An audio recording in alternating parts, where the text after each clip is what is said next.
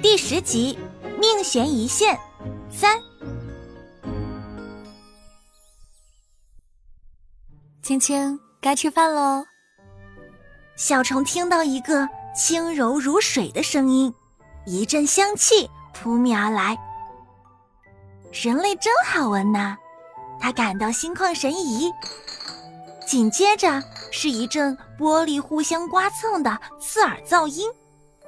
饿了吧，乖孩子？妈妈给你拿好吃的来喽。一股干涩的气味突然涌了出来。小虫没有看到蛇的食物，干燥的面包虫，否则它八成会吓晕过去。又是一阵刺耳的摩擦声。他看到人类走开了。桌子重新迎来了光明。啊，那个人类是这条蛇的妈妈，原来蛇才是人类的幼虫啊！小虫有些失落，刚才还认为自己是人类幼虫的他，现在怎样也想不出一条蛇是通过什么样的过程变成一个人的。大自然真是神奇啊！他感叹道：“咕噜噜，小虫的肚子提出了抗议。自打出生以来，两个小时过去了，他还没吃过任何东西。他看看不远处的苍蝇翅膀，不情愿地凑了过去，硬着头皮啃了一口。呃，不不不，嗯，这味道实在是难以忍受。”还是十一说的对，他是绝对不会吃这玩意儿的。哎呀，糟了，我居然忘了！小虫这才想起十一交代他的任务，他非常懊恼自己只顾着看人类，却忘了注意人类都喂了哪些动物。可是现在怎么办呢？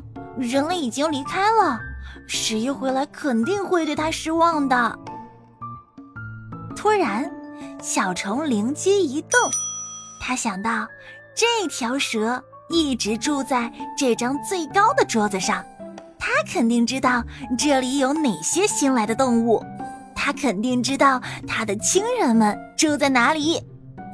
青青，小虫从箱子底下钻出来，轻声唤道：“那可不是你有资格叫的名字。”小蛇咽下了最后一只面包虫。哦，对不起，我是说，我为刚才的话道歉。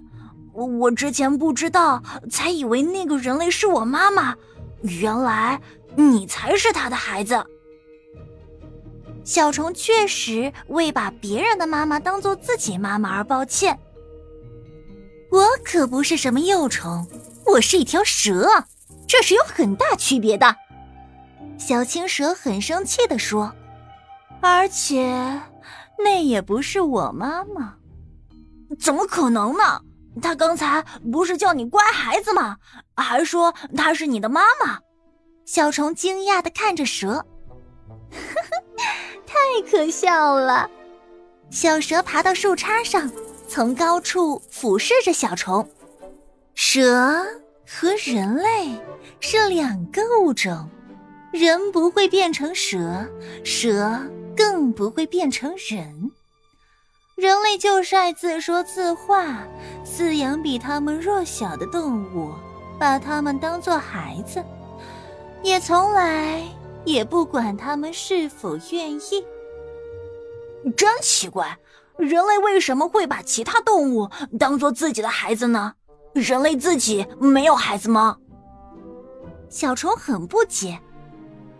哼哼，你这种小虫子是理解不了这样复杂的问题的。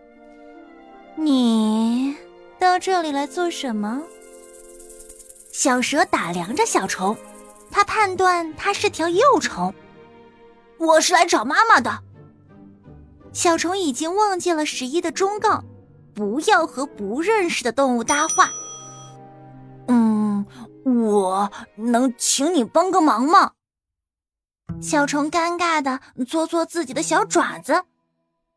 嗯，你知道这里最近来过什么新的动物吗？我的意思是说，呃，长得像我这样的虫子。青蛇冷冷的看着他，并没有答话。帮帮我吧，求你了！小虫充满期待的看着青蛇，现在这条蛇是他唯一的希望。有，蛇说，有好几种新来的虫子，但我并不知道你属于哪种啊。哎，真的吗？